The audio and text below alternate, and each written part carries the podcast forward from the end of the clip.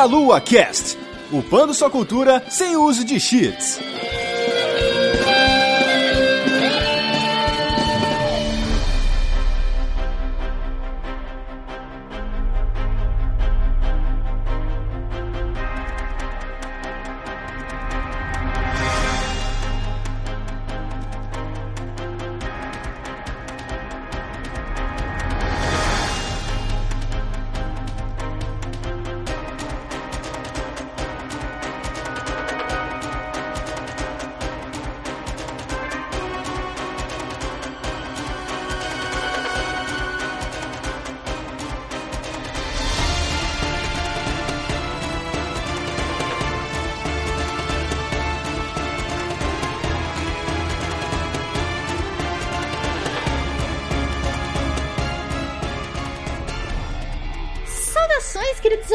Ouvintes! Começando mais um Meia Lua Cast, aqui é a Vanessa e vamos começar a nossa novelinha semanal aqui do nosso podcast. Eu estou aqui com meu querido amigo Manuel. Porque é o seguinte, se não tem tensão, não é um visual novel bom. e eu estou aqui também com um convidado especial aqui que já esteve em algum Meia Lua Cast aí durante o ano, e vocês já devem ter ouvido aí, que é o Iata. Uhul! Nice trap! E pra quem não entendeu, a gente joga os point and click e visual novel FMV, que são estilos de games que não são para todos, mas que emocionam o coração de muitos jogadores aí. Mas antes, Yata, fala um pouco do que você faz na internet. Bom, eu falo bastante sobre filmes, games, eventos e também faço uma puta propaganda da minha banda, Arigatões. Arigatões. é um belo nome, né? Só falta entrar alguém bonito na banda, mas de resto já tem o nome. E quanto tempo que você tá trabalhando nisso aí, ô? Com a banda oficialmente um ano, mas, tipo, extra oficialmente dois. Agora, realmente a parte de internet, de escrever, de gravar vídeos, etc., que já passa de 10 anos, viu? Olha só, bastante tempo mesmo. Feitas as devidas apresentações, aqui vamos começar o nosso podcast, mas antes nós vamos para a nossa sessão de recados. Muito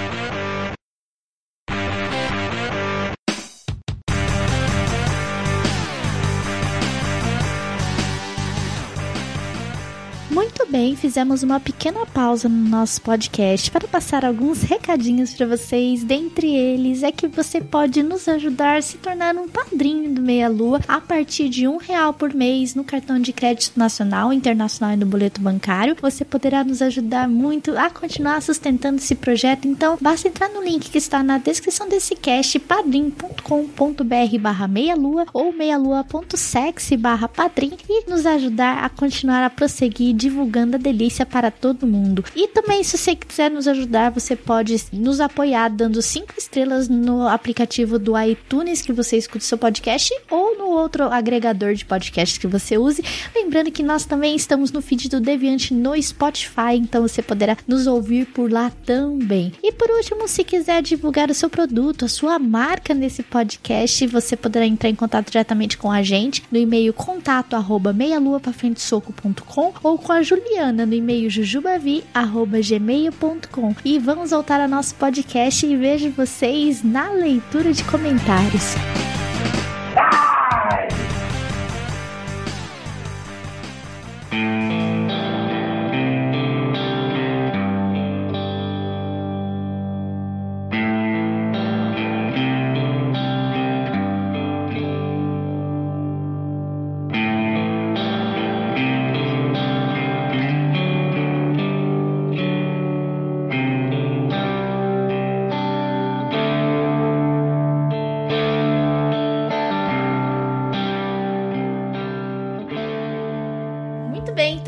Começar o nosso cast sobre esses jogos que não são tão conhecidos assim da galera, não porque não fazem sucesso, mas porque são estilos de games que não chamam tanta atenção, não são para todos. Então a gente vai falar um pouco de cada um dos estilos e tudo, que é o point and click, o visual novel FMV, e nós vamos também mencionando games, é, conforme a gente for lembrando também, e falar no final dos nossos favoritos aí. Então nós podemos começar então, né, Manuel, com os games point and click, né? Quem nunca jogou alguma coisa point and click? Os point clicks eles são jogos aí de aventura, né, nos quais os jogadores geralmente controlam o seu personagem em uma interface point and click. Ou seja, você usa o mouse do seu computador, né? Ou algum dispositivo de apontamento que funciona de maneira semelhante ao mouse para você é, clicar, para você apontar em elementos do cenário, para você poder interagir com ele. Os point and clicks, eles não se resumem apenas a isso, né? Eles também podem conter algumas outras mecânicas. Sim, e eu acho que muita gente, na verdade, jogou muitos jogos, inclusive até no Facebook, né? Vamos dizer, tem muito jogo point and click. Tinha um jogo agora que eu não vou lembrar o nome, mas tinha um que eu gosto bastante de jogar, que ele é de policial, sabe? Que você vai clicando na tela e pegando as provas da cena do crime, sabe? Então, praticamente, o point and click é isso. O jogo, ele tira o seu personagem a fazer varredura pelo cenário e você, com o mouse, você vai procurando essas coisas, entendeu?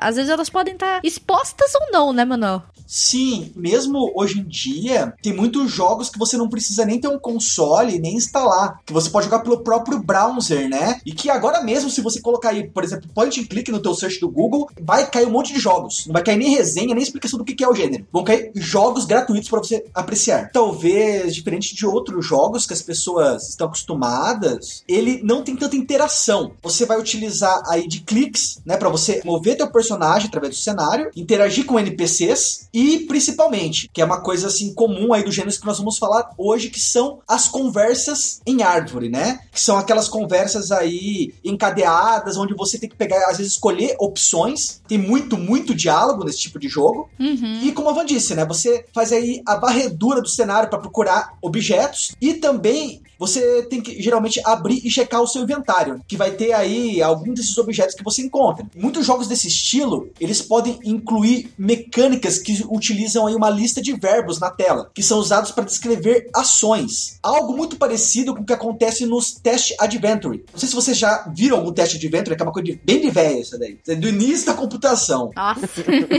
para quem aí não tá entendendo do que se trata, foi o primeiro tipo de Adventure Game. E era um jogo que geralmente ele não tinha nenhuma imagem, era apenas texto. Ou você tinha que digitar uma das opções, né, que você via na tela, ou você tinha que inventar alguma palavra e colocar. Só que o problema é que nem todas as palavras eram válidas. Tem muita coisa sobre isso naquele filme do Tom Hanks, é Eu Quero Ser Grande, que é, apresenta bem o que, que é esse tipo de jogo. Eles têm bastante história, e mas tem uns também que não tem nada, né? Que acaba virando meio que um pay to win, né? Principalmente os que você acha no Facebook. A maioria é tudo pay to win. Tudo bem, você tem um pouquinho lá de vida que você pode usar, mas é, de toda forma você ainda atualmente você lida com esse tipo de coisa, com exceção de alguns jogos, não são todos, obviamente. Não importa o gênero, não existe almoço grátis. E em cima do point and click, quais games a gente se lembra assim são mais clássicos? A Ilha do Macaco, Monkey Island, não pode esquecer dessa e do Dia do Tentáculo, Maniac Mansion. Também não podemos esquecer, nossa, Fantasmagória, Pilgrim, Plano 9, Espaço Sideral. Esse jogo me empolga porque ele foi baseado no pior filme de todos os tempos de Hollywood da década preto e branco, 1949, e até hoje é um dos meus favoritos por causa disso. Outro que dá pra gente lembrar aqui que é clássico é o Clock Tower, não é? Sim. Esse é clássico e é, era point and click. Rodava no Super Nintendo, eu acho, né? Acho que era do Super Nintendo.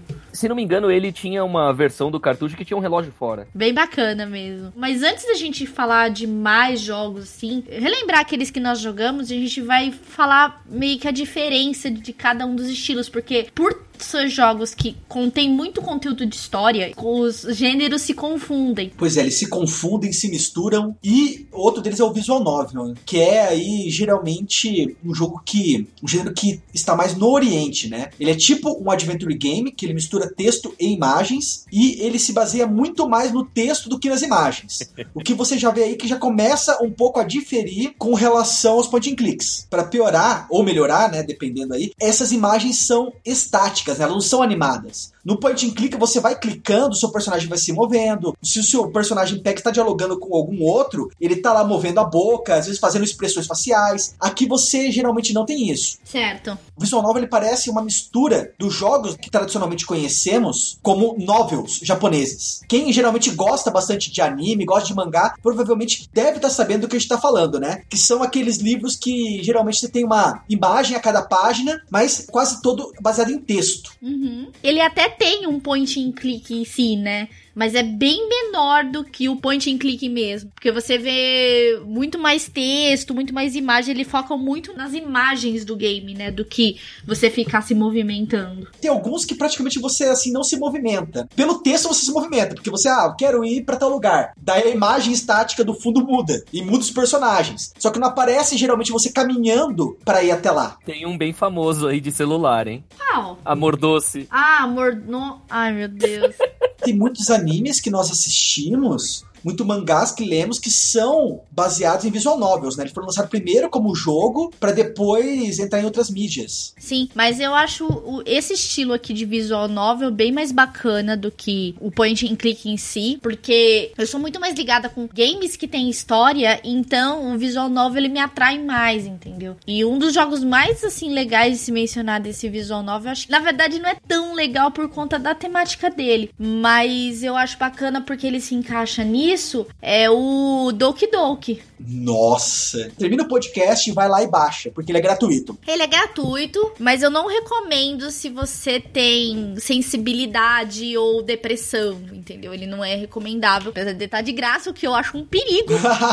se você, eventualmente, você escuta a gente aí, tiver algum gatilho em relação a psicológico, eu recomendo que não jogue. Não jogue. Psicológico que quebra a quarta parede. Ele quebra a quarta parede e é bem intenso. Mas se você não tiver nenhum outros problemas, você pode jogar esse jogo, não tem problema nenhum. Mas eu já aviso, porque ele é pesado. Eu joguei ele até o final e ele é bem pesado. Mas é um exemplo de visual novel, porque ele pega elementos de anime, bem mangá mesmo. Você vai ver o jogo que ele é bem mangá, logo na abertura. Mas ele tem esses elementos aí de história. Você tem que acompanhar muita conversa, muito diálogo. E você faz escolhas também, entendeu? O Doki Doki é um visual novel aí quase que puro, né? A maioria dos títulos, né, da mesma maneira que o Doki Doki, tiveram sua origem no Japão, né? E ainda tem a sua origem no Japão e no mercado asiático. Normalmente, esses jogos não alcançam muito os consoles. Eles são lançados mais para PC, para videogames portáteis e para celulares e tablets. Eu acho que talvez o principal motivo disso é que o formato ele nunca chamou muita atenção no mercado ocidental. Ele começou a ficar um pouco mais popular, né? ele começou agora a conquistar um pouco mais de espaço a partir dos anos 2000. Foi acho que nas aí, duas últimas gerações. E eu acho também que ele teve um pouco mais de visibilidade quando a Telltale começou a lançar os seus jogos, né? Principalmente destaque pro The Walking Dead aí, que chamou bastante atenção pela marca The, The Walking Dead, né? Estamos falando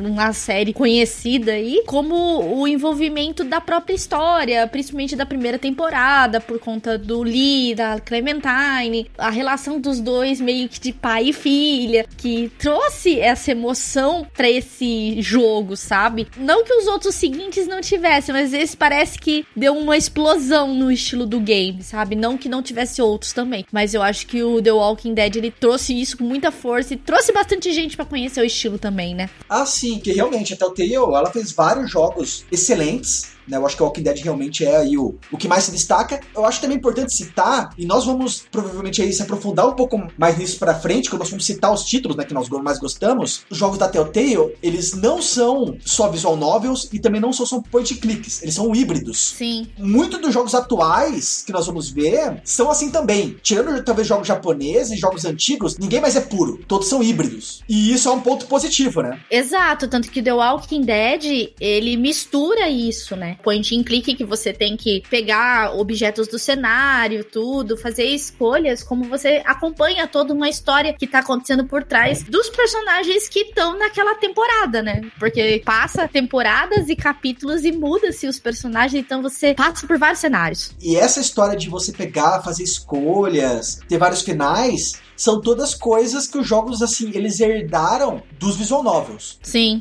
As pessoas, assim, no geral, sem seus otakus, não conheçam tanto. Mas o tipo mais comum de visual novel são, são os date scenes. Sim. Que são os simuladores de encontros. Para quem aí, sei lá, não sabe do que está falando, esses são games nos quais o jogador, né, ele tem como objetivo aí melhorar suas habilidades sociais. Eu tô falando habilidade social para ser sutil. Na verdade, o que eu quero dizer é que você tem que melhorar sua pegada, seu chaveco, né? como conversar conversar e abordar seu crush e estabelecer um relacionamento com ele ou com ela. E já que esses jogos aí japoneses são bem liberais no sentido de fazer suas obras, você pode estabelecer relacionamento não com apenas um, né? Você pode estabelecer esse relacionamento, né? Chavecar aí vários personagens. E às vezes você dá bem ou às vezes você dá muitíssimo mal. Tenho três jogos de DS originais desse estilo só pra ver se um dia eu consigo desencalhar. É simulador, cara. Vai, vai jogando que um dia você consegue. Bom, feita essas considerações sobre o Visual Novel, que nós falamos sobre ele e tudo, a gente pode falar agora do FMV, né? Sim! A, a animação do, do Iata pra ver que é o formato dele favorito, né? Eu quero que o Iata me conte o que é o FMV, porque se é alguém nesse podcast que ama FMV, que respira FMV, que não pode passar um programa sem falar sobre FMV, é o Iata. Iata, diz pra mim, o que são os FMVs? Bom, um full motion vídeo, ou seja, uma técnica de narração de videogame que se apoia em ficheiros de vídeo previamente gravados. Não são sprites, nem vetores ou modelo 3D, são vídeos, pessoas reais ali. Ou animação, dependendo da situação, né? Pode ser um desenho animado, né? Pra mostrar a ação do jogo. Muitos jogos usam só cutscenes para fazer informação, mas os jogos geralmente são apresentados primariamente através das FMVs. Então você tá vendo um filme e você decide o que vai acontecer logo em seguida. Você tem um tempo ali, então é praticamente você tá decidindo o final do filme durante o filme. E que jogos, assim, que tem conhecidos desse estilo? O que eu me lembro, assim, eu não sei nem se se encaixa nisso. Tinha um jogo muito velho que tinha uma moça loira. Era um jogo de terror, sabe? Night Trap! Só é o jogo favorito do Iata de todos os tempos. Tanto que eu tenho ele, versão física pra Nintendo Switch, que só existem 1.300 cópias pro mundo todo. Uhul! Caramba, cara.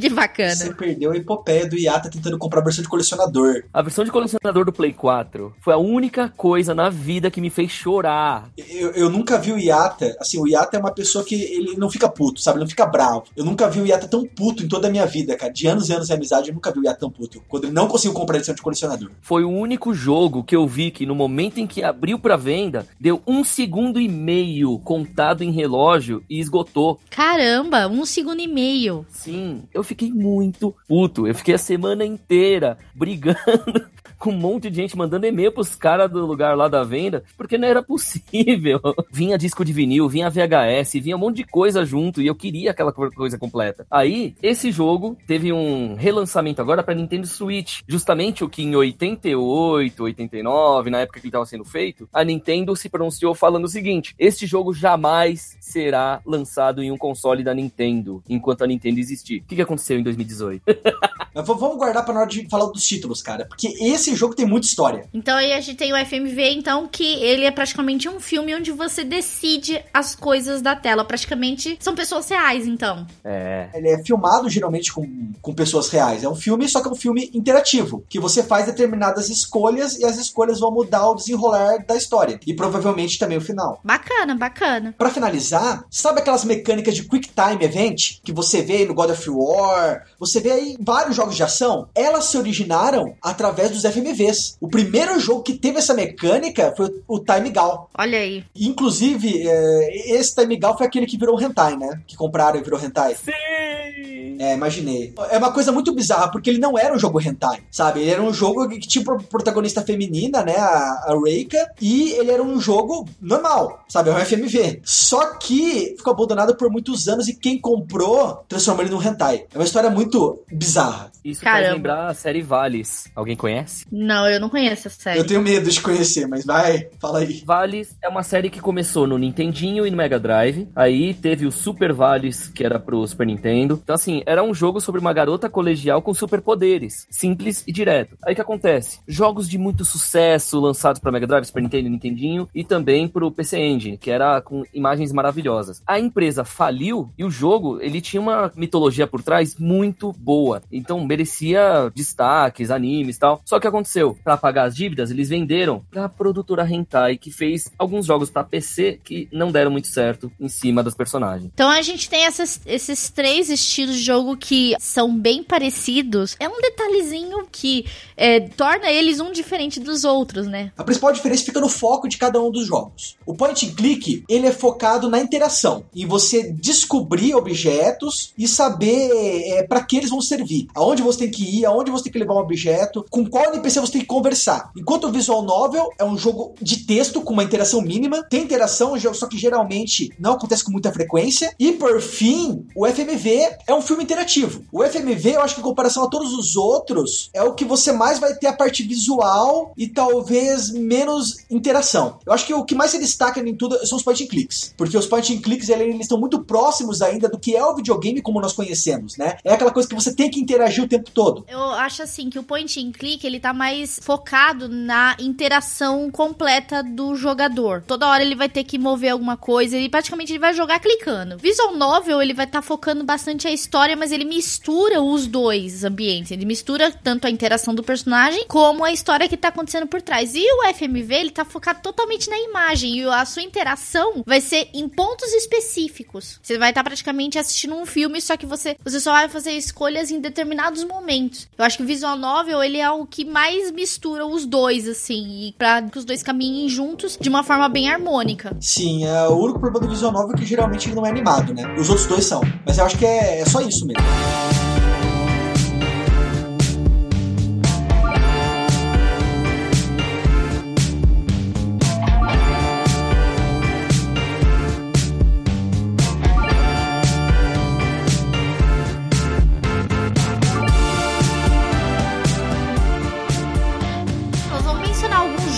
Falar deles. Depois a gente, se tiver um tempinho a mais, a gente faz algumas menções honrosas de jogos que a gente não vai poder detalhar muito. E Ata, por favor, então comece falando do seu jogo favorito de todos os tempos, de todas as décadas da vida, por favor. Night Trap, aquele jogo que fez nascer a ESRB, ou Entertainment Software Rating Board, que é justamente a censura de qual a idade para cada jogo no mundo. Então, assim, sem esse jogo não teria esse processo no Congresso estadunidense que acabou originando algo pro mundo inteiro nos videogames. Apesar de muita gente acreditar que tenha sido Mortal Kombat, mas não era. Foi graças à guerra da Nintendo e da Sega. Olha só que coisa bonita. Bom, esse clássico do terror seria, na verdade, uma sátira nada assustadora, é mais galhofa e acaba sendo engraçado por causa disso. A atriz principal desse FMV, que foi o primeiro FMV feito, inclusive, é justamente a Dana Plato. Ela era aquela irmã mais velha do Arnold, naquela série do anão Arnold. Foi o último realmente trabalho dela, quando ela já não conseguia nada direito, ela fez esse trabalho aí e ela morreu alguns anos depois, lógico lógico. O curioso é, ela participou desse negócio porque era para lançar, né? Eu não lembro agora, acho que era Toy R Us, alguma coisa assim. Uma dessas lojas tinha resolvido criar um videogame de VHS chamado Nemo. Justamente, assim, o demo que eles fizeram é, seria o que originou o Night Trap. Justamente tinha outro nome, mas era o mesmo jogo. E aí, de repente, por ter garotas colegiais numa festa do pijama, numa casa onde tem vampiros banguelas que usam armas para poder sugar o sangue, para poder transformar em vinho, para mim aquilo foi ótimo. E a pessoa, o jogador, ele conversa praticamente com ela, com soldados que estão atrás desses vampiros, né? E tem que salvar essas meninas que estão nessa casa. O legal é que assim, você é a pessoa que tá olhando as câmeras da casa e tem que acionar as armadilhas no momento exato em que os vampiros vão aparecer e atacar. Então assim, é um jogo maravilhoso e ao mesmo tempo totalmente trash. Né? Então para quem curte filmes trash, é perfeito. Infelizmente, o videogame Nemo, ele não foi lançado, tal, apesar de ter sido aprovado por um monte de gente. E era porque era VHS e tal, e tava todo mundo começando a usar fitas e CDs. Aí o que aconteceu? Acabou sendo lançado para Sega CD e para DOS e Macintosh. Aí o que, aconteceu? Teve a polêmica toda lá por causa que, tipo, garotas usando pijamas. Ah, o pessoal já começou a achar que era coisa sexual e não sei o que, como se trata de adolescentes. A Nintendo era contra, era a favor de algo mais familiar, algo bichinhos bonitinhos e tal. E a Sega usava aquela propaganda assim, forte de o que a Nintendo não faz, a gente faz. Por uhum. isso que eles uhum. tinham até a musiquinha. Genesis does what Nintendo don't. Então, assim, de um lado, o universo colorido, cheio de apelo infantil, que é a Nintendo. A Sega, do outro lado, mirava mirava nos meninos mais velhos, entrando na puberdade, postando até no apelo de sexo e violência. Tanto que Mortal Kombat no Super Nintendo, sangue ou era roxo ou era verde, enquanto no Mega Drive era sangue, cor de sangue mesmo. Isso aí rendeu várias pérolas, como campanhas de bom gosto. Tudo bem. Nesse cenário todo aí, você tinha lá cenas que abusavam de atrizes estilo sexy e cafona dos, dos slasher movies da época. A história era basicamente isso. Você tinha que cuidar das câmeras e acionar as armadilhas. É basicamente o quê? 40 minutos, uma hora de jogo para finalizar. Você tinha o bom final e o final ruim. Foi um dos poucos jogos da época que tinha opção de finais, tipo, ganhando ou perdendo. E isso era bem legal. Hoje em dia, 25 anos depois, aquela história toda, foi relançado para Play 4, com edição de colecionador, tudo mais, e agora Nintendo Switch. Coisa que a Nintendo na época já avisava que nunca ia ser lançado para nenhum console. O famoso, a famosa frase, desta água nunca beberei, você viu nessa aí. Teve agora um documentário feito agora para 2018, que eu tenho ele em DVD, inclusive, sobre a história de como originou todo o jogo. Nossa, cara, hoje em dia você consegue encontrar ele quase até pra tua torradeira. Você tem aí, nessa geração, você tem ele pra PC, PlayStation 4, Xbox One e também o Switch. Você, você só não joga quem não quer, né? Admito que as versões de Play 4 e Switch estão maravilhosas. Tem coisas extras que não tem na versão do Xbox. Olha, tá vendo, né? Pra quem tem os três videogames, o Switch e o Play 4 tem coisa extra. Mas aí é easter egg, hein? Olha aí.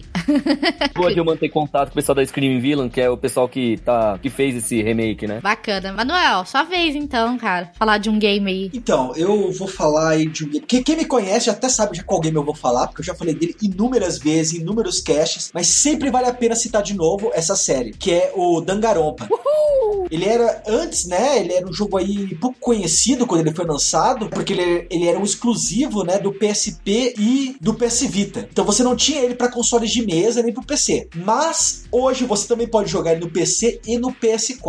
E ele é um visual novel fantástico de mistério e investigação com alguns elementos point and clicks. Ele aí é uma trilogia, mas eu vou recomendar o primeiro game aqui, porque a história é interessante que você jogue os jogos, esses títulos na ordem, né, para você compreender melhor a história. Não é obrigatório, mas é importante. No primeiro jogo da franquia, né, que chama Trigger Happy Havoc, você encarna aí o Makoto Naeg, né, que é um estudante medíocre, né, ele não, é, ele não é bom em nada, mas também não é ruim em nada, sabe? Um estudante mais do que normal. Só que ele tem uma sorte fora do comum. Inesperadamente, ele é selecionado para estudar na Hope's Peak Academy, né? Que é o antigo colégio fundado aí pelo governo, que ele conta com nada mais nada menos do que os melhores alunos do Japão e às vezes também até alguns estrangeiros. O problema é que quando Naeg chega nos portões dessa escola, ele acaba perdendo a consciência e quando ele acorda, ele descobre que ele tá preso dentro da escola junto com mais 14 alunos, né, que foram capturados, na verdade. Calma que o rolê, o, o rolê se você achou que tá ruim, tá só começando, vai piorar muito. Porque pouco tempo depois surge um ursinho meio branco, meio preto, né, chamado Monokuma, né, parecendo um ursinho de pelúcia, e que ele diz que eles serão forçados a viver naquela escola para sempre. Vão ficar presos para sempre lá, a não ser que eles se formem. Mas para eles se formarem, eles têm que matar um dos colegas e conseguir não ser pego, né? Tipo, cometa um assassinato que aí você fica livre. Sim, mas tem que ser um assassinato quase praticamente perfeito, porque você não pode ser pego pelos seus colegas, sabe? Eles não podem suspeitar de você. Meu sobrinho adorou jogar isso quando eu apresentei o jogo. Cara, quantos anos tem seu sobrinho? Então, ele acabou de fazer 12. Oh, meu Deus! Pô, cara.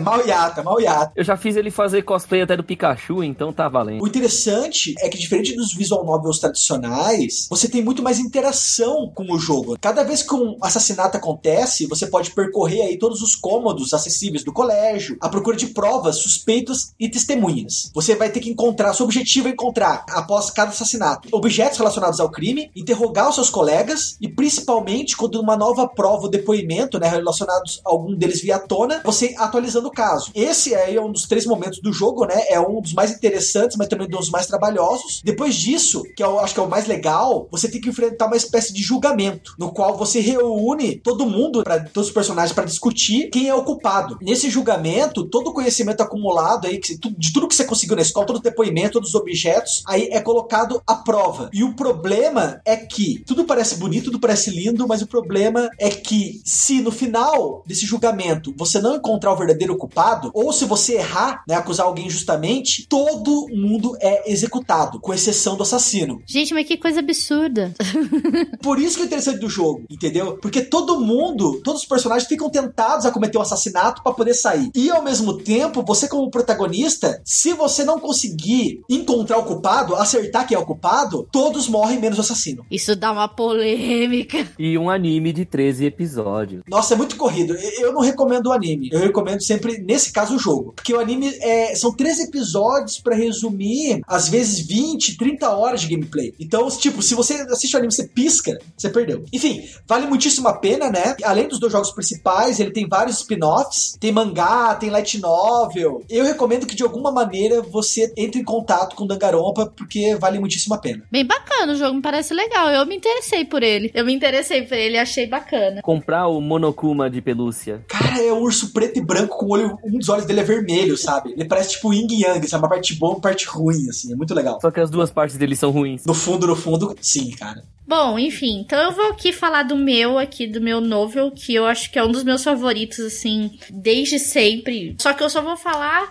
da primeira temporada que para mim foi a que mais valeu a pena, que foi The Walking Dead. Eu gostei muito da história que o game trouxe. Ele sai fora daquilo que a série apresenta, né? Que você mora em Marte, existe uma série chamada The Walking Dead, mas enfim. A série ela, ela foca num grupo de pessoas que estão ali tentando sobreviver a um apocalipse zumbi. E entra gente, sai gente, mas isso não perde o foco no caso do jogo The Walking Dead, né? Que aí a gente tem o protagonista que é o Lee, e eu vou falar só da primeira temporada, gente, que foi aqui a temporada que eu mais, assim, fiquei mais apegada, porque não que as outras não sejam boas, mas ela me impactou bastante. Então a gente tem aí o Lee, que é o protagonista, que ele tava sendo levado preso, que ele cometeu um crime, e ele tava com o policial e tudo mais, e acaba que sofreu um acidente, eles bateram o que eu creio que seja um zumbi no meio da estrada, que foi quando começou tudo, né, praticamente do apocalipse zumbi. E ele acaba tendo que fugir e tentar se refugiar em algum lugar, né?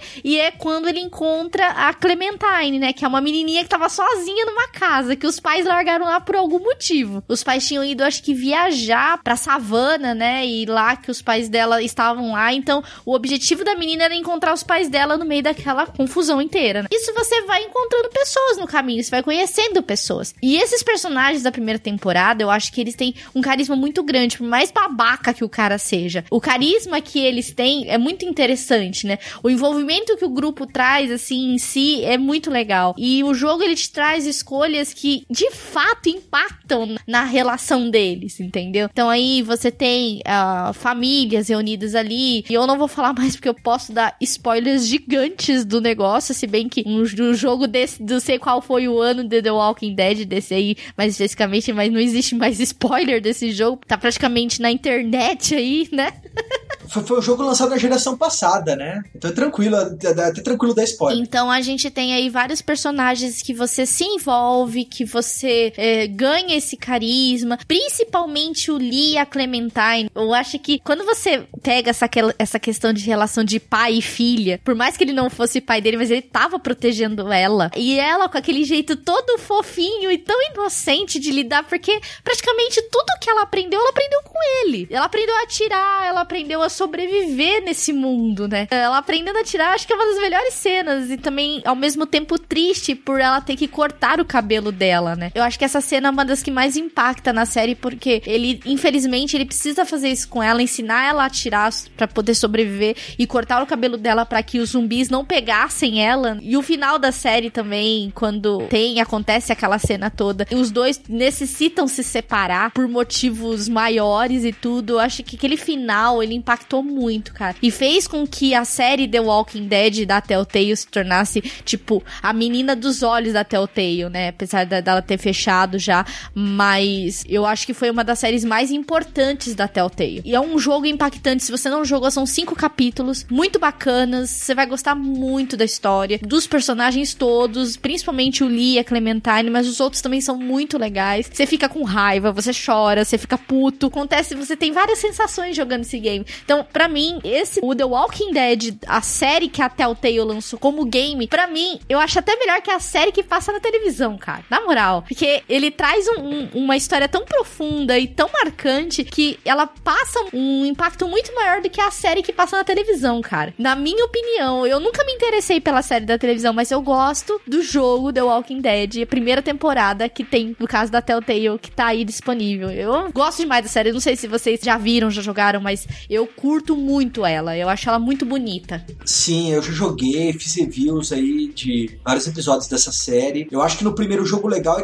é o que você falou, Van. Ele mostra aí a ruptura da infância da Clementine, entendeu? Ela é forçada a se tornar adulta, mesmo não sendo uma adulta e de uma hora para outra. E o legal é que nos jogos posteriores, eles focam em outros personagens, mas ao mesmo tempo ele mostra o crescimento desses personagens antigos, mesmo eles não sendo mais os protagonistas, sabe? Inclusive da Clementine, que ela cresce assim, então, assim, de uma maneira assim, bem impressionante, sabe? Bem previsível. Sim, o legal também é como o jogo ele cutuca você no decorrer das outras temporadas também. Tipo, teve, acho que é nessa na penúltima temporada aí alguém pergunta para ela, você já teve que matar alguém que você amava? É uma coisa que constantemente a série ela te lembra da primeira temporada. Tipo, tudo o que aconteceu, tudo que você aprendeu ali. Na primeira temporada ele o jogo ele constantemente ele te lembra. Então eu acho muito legal essa pegada que ele traz assim. Eu acho muito bonita a série, entendeu? No caso do game, eu acho muito legal. Recomendo to todo em português brasileiro, então podem jogar de boa, porque tá bem bacana. Só não tá dublado, mas tá legendado, gente. tá ótimo. E o legal é que, assim, apesar das pessoas reclamarem bastante de jogos da Telltale, quanto as escolhas não impactarem o final, no Walking Dead em especial, elas fazem muita diferença, né? Dependendo das tuas escolhas, vão determinar se determinado NPC vai estar vivo ou não, né? E qual NPC vai ser esse? Recomendo. Recomendo essa série de games, visual novel aí, The Walking Dead, muito legal. É uma das poucas nesse estilo que eu gosto, porque tem outras também da Telltale que eu vi, eu não gostei, é mais é pra questão do carisma do personagem, a, o Lee e a Clementine fizeram para mim total diferença nessa série. Então eu gosto muito, recomendo aí The Walking Dead da Telltale.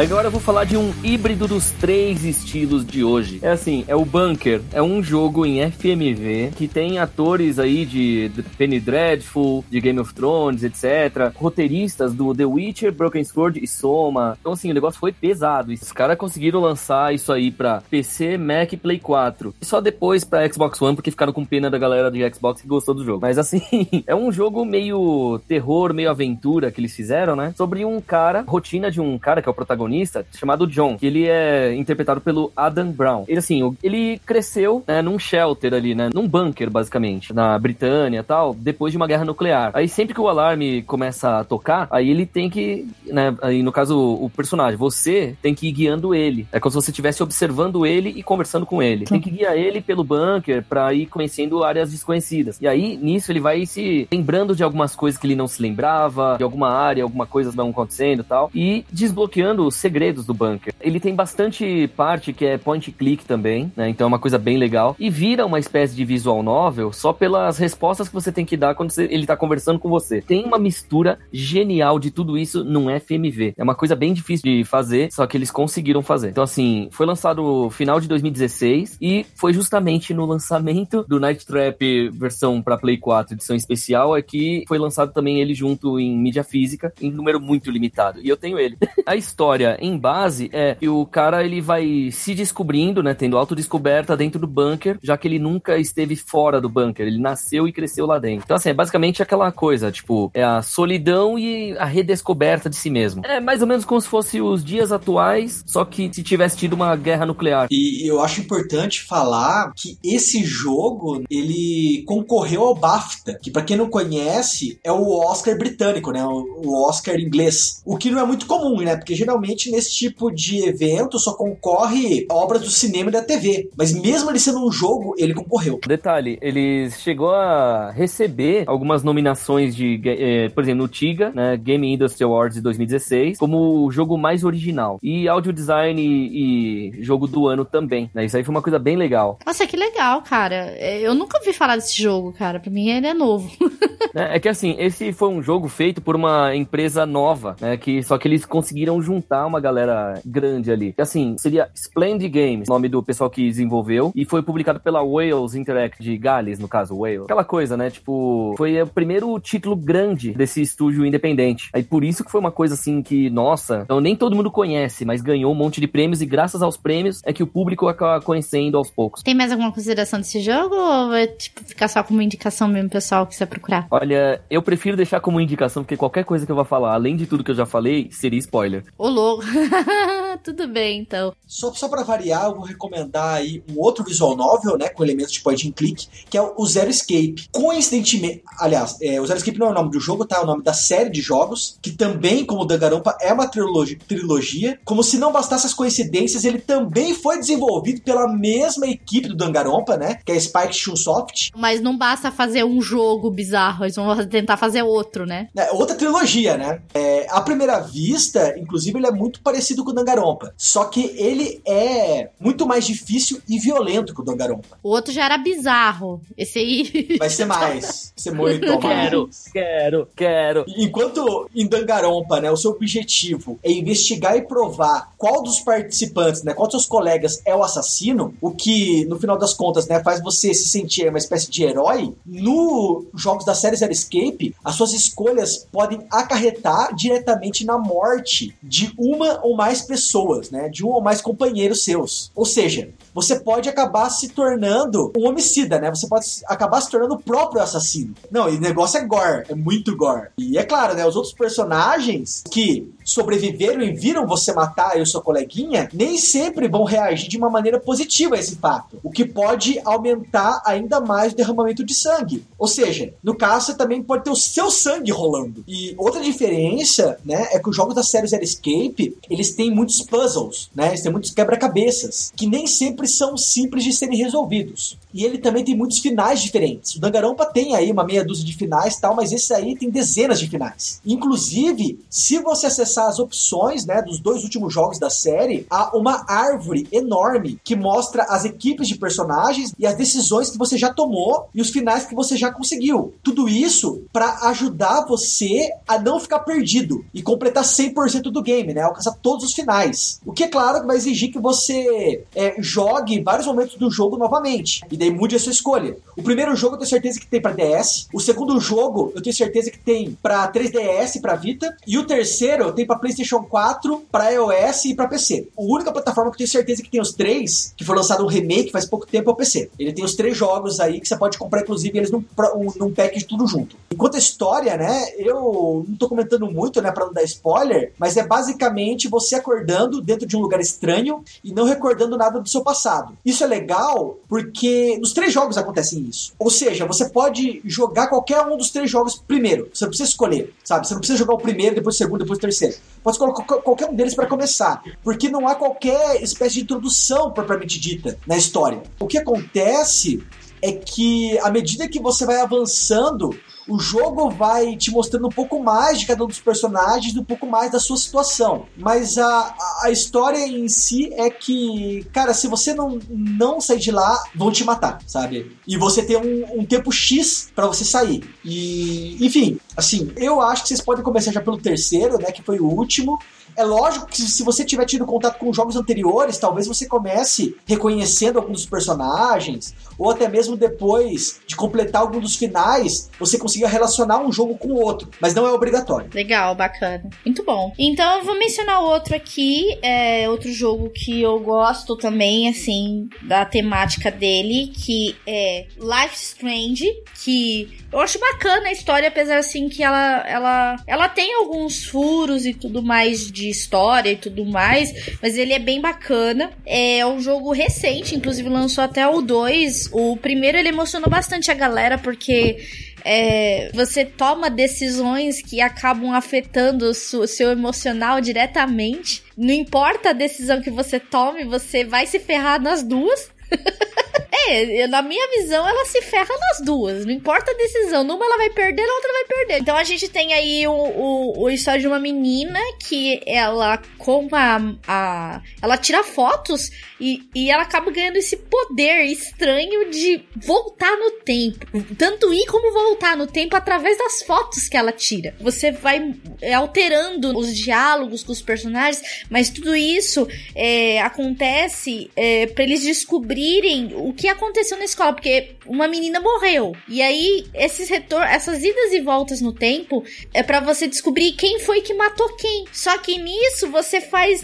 cria um, um colapso temporal tão grande que o final do jogo vai acontecer um apocalipse. Que quem não viu lá acontece aquela tempestade, tudo, tipo um tornado mesmo que vai destruir a cidade inteira. E essas idas e voltas acabaram gerando consequências, né, na vida da menina que acabaram que tem que ter a decisão de salvar ou não algumas coisas, sabe? Mas é triste porque esse jogo ao mesmo tempo, ele mostra que não adianta você tentar mudar a história. O que tiver que acontecer, vai acontecer. Independentemente se você ficar indo e voltando. E exatamente por conta dessa, dessa atitude dela de ficar indo e voltando no tempo, ela gerou toda essa confusão na vida de todo mundo, entendeu? Mas é uma história emocionante aí que foi lançado, que foi Life Strange. Inclusive, muitas pessoas jogaram esse game e lançou até o 2 recentemente. E a DLC também, não faz muito tempo, lançou do, do primeiro Life Strange. É, é uma história bacana, eu recomendo. É muito bonita, mas eu acho que tem bastante furo. É um pouquinho até cansativa, porque tem partes do jogo que são um pouco chatinhas, entendeu? Que fica diálogos muito longos e às vezes o prota no caso o personagem que tá participando daquela aquele momento ele não tem o carisma suficiente para ficar te prendendo e praticamente você tem que tomar decisões o tempo todo nesse jogo, é, as suas falas e tudo mais. Mas é um jogo bacana, eu recomendo aí Life is Strange e se prepare para chorar no final, que todo mundo perde. Não tem definição melhor do final do game que é esse, todo mundo perde. Fica aí a minha recomendação.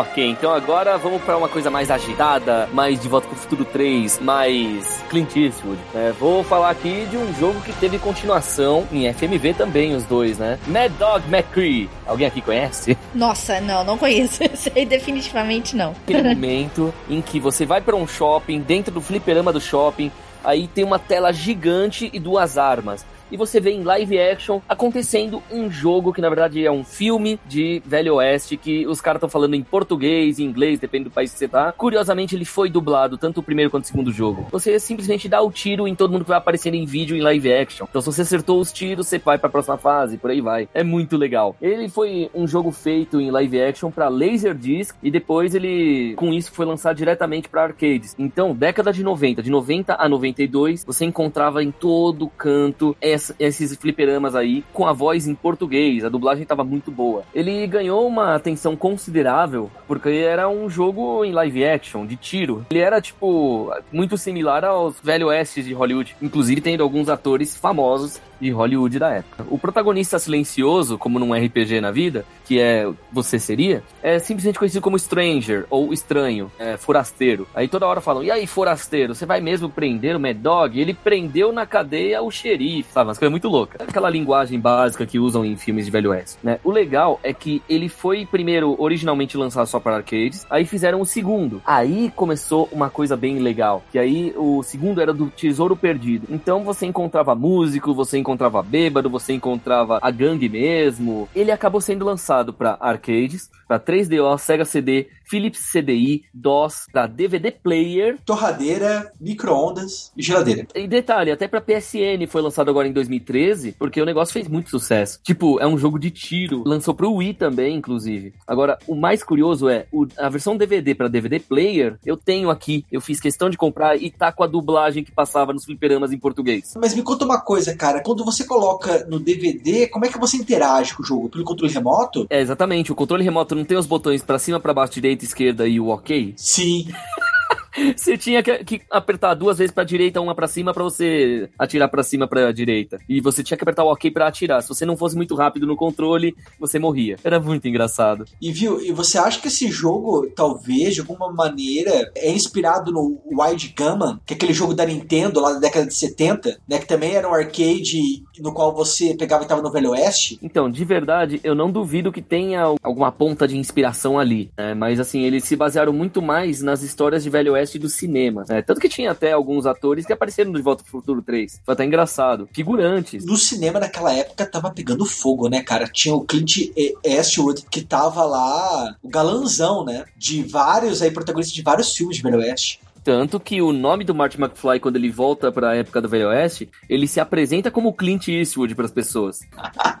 Sensacional, né, cara? É, não, tipo, essa é uma daquelas coisas que só quem assistiu o filme vai lembrar, assim, e ainda com muita memória, né? Mas é assim, tipo, Mad Dog, ele teve um e o dois. O primeiro era simplesmente você ter que correr atrás do Mad Dog para tentar prender ele. No segundo, você tem que, além de prender ele, conseguir recuperar um tesouro de piratas que foi encontrado no Velho Oeste. Uma coisa muito louca. Começando os crossovers da vida. É. Ah, mas é legal porque, assim, é um FMV, é um filme, e você tem que atirar. Você não tem que ficar respondendo perguntas e respostas, tem que atirar, né? Então, assim, é o famoso método norte-americano. Atira primeiro, pergunta depois. Até hoje esse jogo me fascina por causa disso. Principalmente porque a versão dublada em português existe até hoje em alguns fliperamas. Né? Eu gostaria de ter um desse em casa. Que legal. Então, eu queria falar sobre os visual novels aí desenvolvidos pela 52B Dot e pela Nitro Plus. Eles têm muitos jogos visual novel muito bons, com destaque para os jogos da série Steins Gate e Chaos Red. Se você está esperando muita interação nesses jogos, você não vai ter, porque são praticamente visual novels puros. Você tem aí algumas tomadas de decisão que vão mudar o final do jogo, talvez aí alguns puzzles, só que não é muita coisa, sabe? É muito mais história mesmo. As obras do Steins Gate e do Chaos Red você pode encontrar também em mangá e em anime. Não todas, tá? Mas pelo menos algumas você pode. Então, se você não quiser jogar o jogo, tem ainda essa opção. É porque eu tô falando que são obras densas mesmo, sabe? É muita história, é muito texto. É, para quem não teve é, nenhum contato com a série Steins Gate, inclusive agora, se eu não estou enganando, tá passando né, no Japão o Steins Gate Zero. O Steins Gate conta a história do Hitaro Okabe, que é um jovem cientista aí que desenvolve vários experimentos em seu apartamento, junto com a sua amiga de infância, né, que é a Mayuri, que é assim o ser mais fofo da face da Terra. E também um cara que parece muito um perdedor, mas ele é muito carismático, né, que ele se considera o super hacker, que é o Itaro Hashida. Enfim, esses três ficam acompanhando aí as invenções do Hitaro, né? Cara, ele faz vários experimentos. Os principais dele aí são o micro-ondas portátil, que pode ser controlado à distância através do celular. Só que assim, os problemas do Okabe, né, começam a acontecer quando ele tá dando uma palestra, né, na rádio Kaikan, e ele encontra o corpo de uma garota chamada Kisuru Makisi, que era uma das palestrantes também, né, que é uma garota gênio, toda ensanguentada numa das salas. E a coisa começa a complicar ainda mais depois de um tempo, quando ele encontra essa garota de novo, viva e agindo como se nada tivesse acontecido. A coisa do Steins Gate é que você não sabe, pelo menos no começo, o que é real e o que não é, sabe? Você não sabe se ele realmente é um cientista mirabolante, sabe? Um cara que vai aí é, ser o novo Einstein, né? Como até fala no nome do jogo Steins Gate, vai ser o novo Einstein, ou se ele é um cara louco. E a mesma coisa acontece no Chaos Red, sabe? Que é o outro jogo dessa empresa. Que tem aí vários temas psicológicos, né? Que ele vai tratando, né? Que você é um, é um garoto que a sua casa é num container em cima de um prédio e você tem sua melhor amiga, só que você começa a não saber mais o que, que é real e o que não é. Você começa a projetar ilusões dentro do mundo físico, você começa a achar aí que o virtual é real e a chave por trás de toda essa história eu não posso dizer. É, desculpa falar pouco sobre o Calced, que é difícil falar, porque tudo que eu falo depois disso é um spoiler. E é isso. Na minha recomendação são esses jogos aí da 5PB Dot e Nitro Plus, que é essas duas empresas desenvolvem esses jogos, esses visual novels, que apesar de você não ter muita interação,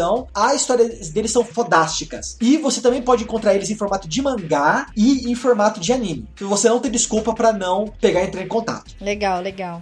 Bom, então eu vou pra minha última recomendação aqui, que é o Phoenix Wright, cara. Esse Attorney. Mano, esse jogo, para quem curte um tribunal, esse jogo é sensacional. Você é um advogado e você tá fazendo defesas e acusações contra pessoas, assim, que estão sofrendo um processo. E ele dá aquela emoção, objection! É a frase dele, né? pra quem gosta de jogos nesse estilo que você tenha esse envolvimento de você precisa tomar decisões, procurar provas e apresentar assim no processo e ganhar, cara, esse jogo é para você. Nossa, eu não sei nem quanto tempo existe esse jogo, porque ele ele não é novo. Muito tempo, muito tempo. Tem pro 3DS, tá saindo pro Switch também. É um jogo bacana, eu recomendo muito Ace Attorney. Então, se você gosta de jogos desse estilo assim de tribunal, tem uma história bacana, Ace Attorney tá aí pra você. É, o Phoenix Wright, você pode encontrar ele nos portáteis, né? Tem pra Game Boy, tem pra DS, tem pra 3DS. E recentemente, tem dois títulos da série que foram lançados para celular. Então, é um jogo que você não tem desculpa para jogar. Eu acho que o único limitador dele é que ele não tem legenda em português, né?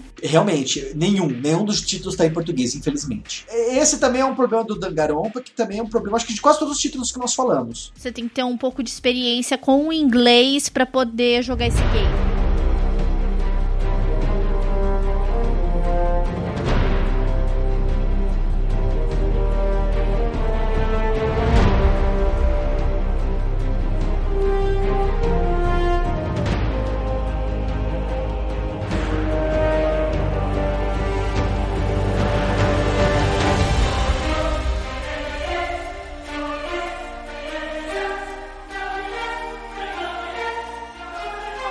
Nossa rodada de menções honrosas, então. Vamos começar justamente com Harvey, o advogado, Harvey Birdman, Attorney at Law, que é basicamente uma paródia que a própria Capcom fez com Adult Swim do Harvey Birdman. É muito legal e tem personagens de Street Fighter no meio. Aí eu já jogo agora para outro FMV, que é o Masked Rider Kamen Rider ZO, foi feito para Sega CD pela Toei. É filme que você tem que ficar lutando contra inimigos, ao estilo Kamen Rider. Nossa, amei. É, aí já voltamos agora para Playstations e coisas do tipo e computadores. Temos aqui Hatoful Boyfriend, que é uma visual novel no qual você vai para um colégio em que todo mundo com pombas. É, é, é o simulador de encontros com pombas, cara. Exatamente. Ou seja, se der uma cagada, já sabe que veio do outro lado. Recomendo também um point and click maravilhoso do jogo do Ace Ventura, baseado na animação que passava na televisão. É o Ace Ventura CD-ROM Game. Esse foi lançado em 1996. Aí já termino com um combo em trio: Day of Tentacle, ou Dia do Tentáculo, O Segredo da Ilha do Macaco, Secret of Monkey Island, e finalizando com um dos melhores jogos point and click do mundo, Maniac Mansion, que teve até uma série de TV. Muito bom, muito bom. Vou recomendar só dois jogos, tá? Que são da mesma empresa aí, da Seven Expansion Novamente, esses jogos aí são puramente visual novels, mas também tem versão mangá, tem versão anime. Um deles é um dos meus animes favoritos, que é o Mineko, e o outro é o Higurashi. Os dois jogos, eles seguem o seguinte preceito. Acontece uma história e depois que você descobre quem é o assassino, ou você entra no impasse na história, você não consegue prosseguir, a história volta desde o início. O Mineko é sobre uma ilha né, no qual é, há uma família, né, que no qual o patriarca vai morrer e os membros dessa família vão herdar a herança desse patriarca. Só que Dizem que esse patriarca fez um pacto com a Golden Witch, que é a bruxa dourada. E o Battler, que é o protagonista, ele diz o seguinte: ele fala que não existe bruxas. Isso daí é só uma lenda. E a bruxa aparece, a Golden Witch, e começa a pegar disputar com ele. Né? A bruxa fala que bruxas existem, que magia existe. E o Butler fala que não. E eles começam a disputar. E à medida que eles vão disputando, crimes vão ocorrendo. Daí o Butler vai falando, vai tentando justificar que esses crimes ocorreram por uma pessoa de carne e osso, e a bruxa vai falando que não, ocorreram por magia. E toda vez que eles chegam no impasse, a história volta desde o começo. A mesma coisa acontece com o Higurashi. No Higurashi você tá numa pequena vila, tal, na puta que eu pariu. Você é um colegial, tal, você tem várias a, amiguinhas e vários assassinatos começam a acontecer nessa ilha. E toda vez que você descobre quem é o assassino e por que ele matou, a história volta desde o início, muda a história e outra pessoa vai ser o assassino, outro personagem que você já conhece é o assassino. Dois visual novels que valem muitíssimo a pena, mas se você não tem paciência para jogar, porque realmente é muita, muitas, muitas, muitas linhas para você ler, você pode ler o mangá. Se mesmo vocês falam, porra, eu não leio nada, eu mal consigo pegar ler meu e-mail. Tudo bem, você pode pegar assistir o anime. Ambos têm animes. Só infelizmente o Mineko que só tem o primeiro arco, né? Mas o, o Higurashi tem vários arcos dele já lançados, tal, em anime. E é isso aí, meus caros. Essas são as minhas recomendações finais. Bom. Uh, queria começar com esse clássico que foi relançado depois para PC, que é o Fur Throttle. Não tem como passar e não mencionar ele. Jogo espetacular. É mesmo. É, The Wolf Among Us, o Clock Tower, que a gente falou lá no início do cast, bem antigo, mas vale a pena também você jogar ele, que é um jogaço, mas ele dá bastante terror, né? Porque é um jogo de terror, então se você conseguir jogar esse estilo, o Clock Tower é muito bom. O próprio Doki Doki com ressalva. É pesado, é pesado. Essas são as minhas recomendações de jogos Visual Novel, Point and Click e FMV. Espero que vocês todos aí também tenham outros jogos que vocês consigam colocar aqui nos nossos comentários aí, por favor. Fique à vontade para mencionar jogos que não foram mencionados aqui. Falar também um pouco desse estilo. Muito obrigada ao Manuel que participou aqui com a gente hoje também. É isso aí, meus caros. Nos vemos aí no próximo podcast e na sexta-feiras, onde eu faço live aí no canal Meia Lua Live. E agradecer ao Iata pela presença dele e sua, sua paixão por FMV, né, cara? É nóis, cada vez mais filmes na vida. Muito obrigada a todos. Um beijo da delícia de vocês e nos vemos no próximo podcast. Falou! Falou, meus caros!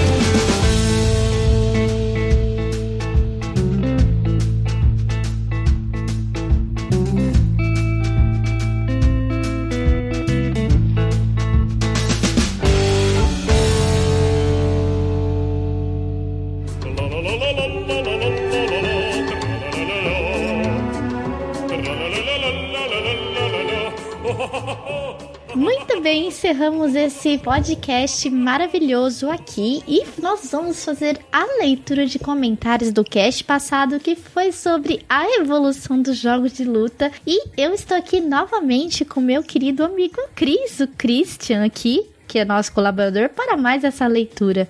Saudações, meus caros ouvintes do Meia Lua, tudo bem com vocês? E estou aqui mais uma vez com o convite da nossa querida Vani, segunda vez, e vamos ler nossos maravilhosos comentários do podcast. Exatamente. Muito obrigado a todos vocês que têm deixado comentários. Eu fiquei triste porque eu entrei novamente no site do Deviante e não teve nenhum comentário. Eu fiquei, estou chorando porque vocês não deixaram comentários, mas muito obrigado a todos os queridos amigos deviantes que têm ouvido nossos casts, mas vamos ler hoje somente os comentários, então, do Meia Lua, lá no site do Meia Lua, né? Porque não teve no portal Deviante. E eu vou começar aqui, Cris, com um comentário do Darley Santos. Ele disse o seguinte: um cast análise completinho sobre a evolução dos jogos de luta, com um convidado que entende muito do assunto. Sim, o Alan entende muito de jogos de luta. Os jogos de luta, como extensão da inserção do próprio gênero de luta barra ação da cultura pop. Os jogos de luta realmente não são tão populares como os demais mais gêneros, e realmente as mecânicas parecem ser atemporais. Há um certo atavismo nos jogos modernos. Concordo que esse tipo de jogo possui uma certa dificuldade a mais que outros tipos de jogos, pois um jogo de luta não é só um apertar de botões, tem estratégia envolvida. Sempre senti um friozinho na barriga ao jogar jogos de luta, desde os tempos de jogatina na casa dos meus primos, como Mortal Kombat, ou nos fliperamas como The King of Fighters e Street Fighter, ou já no meu Super Nintendo com o diferente Killer Instinct. Jogos de luta que sempre me deram muito gosto de jogar são Tekken e Dead or Alive. Acho a jogabilidade deles bem fluida e intuitiva. Sim, jogos de luta, como a gente disse no cast, é um gênero que ele não é fácil de se jogar, porque ele exige uma estratégia maior do jogador, porque você precisa conhecer o primeiro o personagem que você vai usar, os combos, então se bem que hoje se facilita muito a questão do combo também nos jogos, é, aquele conjunto de botões é, fica meio padrão padrão, dependendo do jogo que você usa. É, combinação, Kick Time Events Exato. também. Então, assim, é, mas de toda forma ainda é um gênero que não é tão jogado pela maioria, não é conhecido como